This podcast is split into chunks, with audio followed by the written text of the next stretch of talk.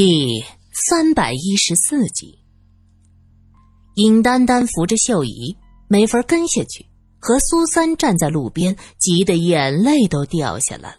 又担心刺激到秀姨，也不敢哭出声，悄悄的擦着泪。罗隐他们往下跌跌撞撞的走了一会儿，就听到有微弱的呻吟声。杜明喊着：“是曹新蕊。”罗隐他们顺着呻吟声一点点找过去，曹新蕊趴在草丛里低声的哀嚎着，看到火光，微微抬头。江河连忙蹲下身子问：“新蕊，你怎么样？”曹新蕊摔糊涂了，愣愣的看着江河的脸，好半天才抬起手挥了挥，大约是发现有人来救自己，终于松了口气，晕了过去。江河还要再问，杜明拦住说道：“哎，这么晚了，快将人带回去才是。到地方再问吧。”罗隐则是俯身简单查看了一下曹兴蕊的情况，头部受伤了，腿可能也伤到，内脏应该没有问题，还可以移动。你来背他。杜明和罗隐将曹兴蕊扶起来，江河弯着腰将他背上。大柱子他们举着火把，一行人是深一脚浅一脚，继续的向上走。江河一摇晃，曹新蕊恍惚的醒过来，他嘴里嘟囔着：“别，别推，别推啊，别推！”江河身子一僵，他急忙说道：“新蕊，你要保持体力，不要说话。”杜明也点点头，说道：“很快就能到地方，到时候给你找医生。”前面走的大柱子则嗡声嗡气：“我们村子的郎中治跌打最拿手，没事儿的。从山上滑下去的人我见过，没有死的。”大家费了老大的劲，终于走回来。孟春急忙走上前问：“怎么样？还活着吗？”江河哼了一声，杜明回答说：“哦，还好还好，看着问题不大。这具体的还得回去再看呢。”苏三和尹丹丹都松了口气。孟春上前摸了一下曹新蕊的额头，“哎呦，这都出汗了，疼的吧？吓死我了！新蕊啊，对不起，都怪我没能及时拉着你。”曹新蕊的精神。还有些恍惚，他摔得太狠了，头脑不是很清醒。他看着孟春，突然间大叫：“鬼，鬼啊！”他的手指着孟春，孟春被他吓了一跳，前后左右的看看：“喂，你可别吓人呐！”曹新蕊像疯了一样大叫着：“有鬼！”秀姨本来就精神紧张，看到他大叫，也跟着闹起来。苏三和尹丹丹连忙抓住他的胳膊，尹丹丹哭着说道：“秀姨，秀姨，别闹了，咱们马上回家，马上带钟叔回家，好不好？”秀姨。就这样，这一行人走走停停。晚上九点多的时候才回到尹家，尹太太早早的就在门前等着，看到他们回来，一路小跑的问道：“怎么样？是阿忠吗？”尹丹丹嗯了一声，大柱子说：“先把人抬进去吧，看来只能等到明天到镇子上找警察了。”大家先将钟叔的尸体送到后院的一个小屋。殷太太已经做好了饭，张罗着叫大家去吃饭。江河背着曹新蕊回房间，孟春急匆匆的跟在后边，尹丹丹则一直扶着秀姨，担心她突然再闹起来。苏三想着自己是跟着尹丹丹来的，现在也算是尹家人，便帮着尹太太摆饭，请这几个帮忙的山民吃饭。尹太太有些歉意的对着罗隐说。罗先生，我们家人口少，这会子招待不周，还请谅解。林太太，我是苏三的朋友，你不要这么客气。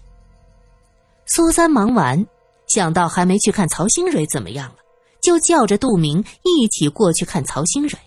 还没进院子，就见到孟春急匆匆的跑出来，差点和苏三撞在一起。哎呦，曹新蕊怎么样了？苏三问着。啊，呃，还好。我看了一下外伤，我正要去找尹太太要跌打的药呢。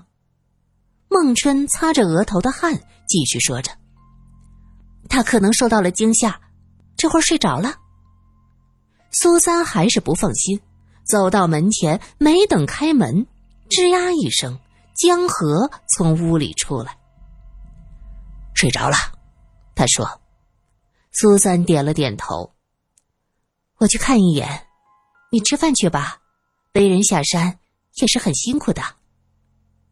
苏三走进了屋子，看到曹新蕊躺在床上睡得很香。安静的屋子里。他均匀的鼻息很明显，气息平稳，应该没受什么内伤。苏三也松了口气。他看了看曹新蕊，已经擦过脸了，小圆脸儿泛着红晕，像是甜蜜的小苹果。苏三松了口气，他叹息道：“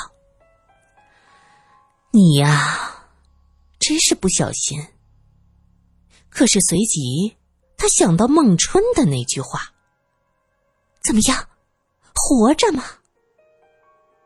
一路上，孟春表现的和曹新蕊很好，两个人无话不谈，连那么私密的话题都能分享。作为好朋友，见到曹新蕊被救上来，第一句话就是“活着吗？”这怎么这么别扭？似乎他从曹新蕊掉下去之后。就一直在想着，他是不是死了？曹新蕊到底是怎么掉下去的？当时他和孟春走在后面，也只有他们自己清楚是怎么回事儿。想到这儿，苏三很想趁着屋子里没人，推醒曹新蕊，问问他事情的真相。想到这儿。他也是这么做的，俯下身去，在曹新蕊的耳边低语着：“曹新蕊，曹新蕊，曹新蕊。”喊了好几声，曹新蕊一点反应都没有。他睡得很熟，非常的熟，熟的就像是……苏三的脑子里闪过了一丝不祥，他摇晃了曹新蕊几下，对方还是没有反应。他安静的躺着，一动不动，可是鼻息清晰可闻。他没有死，还活着，只是醒不过来。苏三觉得有些诡异，伸手去摸他的额头，又摸了一下自己额头的温度，很好。曹新蕊没有发烧，孟春说他没什么明显的外伤，伤的并不严重。罗隐也认为。他口鼻没有淤血，也没有内伤，可既然是这样，他为什么睡得这么死呢？苏三刚才担心曹兴蕊是因为炎症发烧所导致的昏迷，可他的体温并不高啊。就在这时，门开了，孟春推门进来，看到苏三坐在曹兴蕊的身边，他说道：“师姐。”我拿到药了。他睡得这么香，怕是什么都用不到。那他可能是太累了。孟春将药放下，很奇怪呀，我喊了他几声都喊不醒，推了几下也没有反应，这真有点吓人。苏三说这句话的时候，直直的盯着孟春的眼睛。他呀，睡觉一直是没心没肺的。过去我们还说，趁他睡着了，把他偷走都醒不了呢。孟春想起了什么好玩的事儿，轻轻的笑了一下。你说说，他是怎么掉下去的？你们俩在后边走，是路太滑了吗？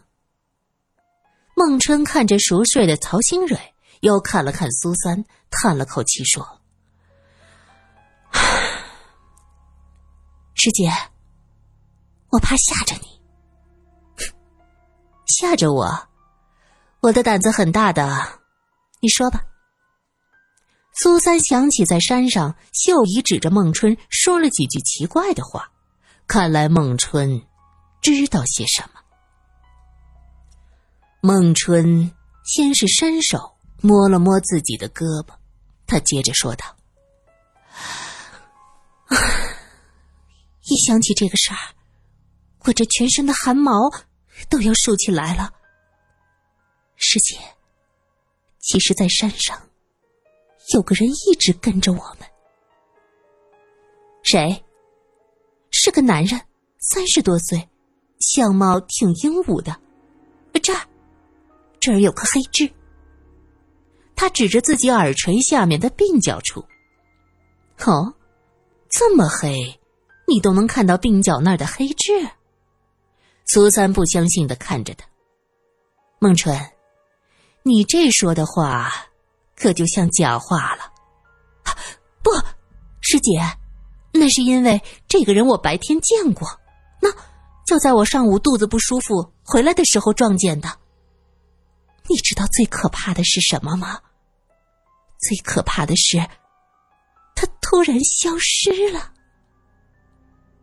孟春说到这儿，语气有些悠远。一个人是不可能平白无故消失的，除非他不是人，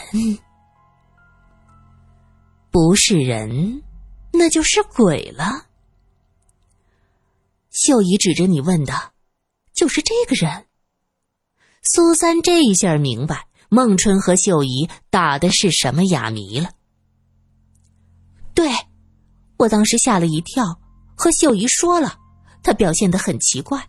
后来我就想先走，你们都劝我不要走。师姐，咱们吃饭的时候，秀姨不是说钟叔到地里干活去了吗？可他怎么上山了呢？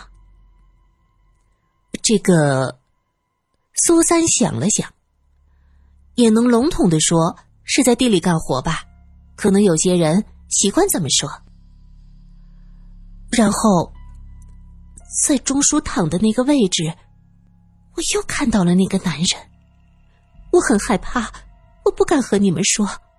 后来我们回去，那个人一直跟在后面，我害怕的拉着曹新蕊，可是我也不知道怎么了。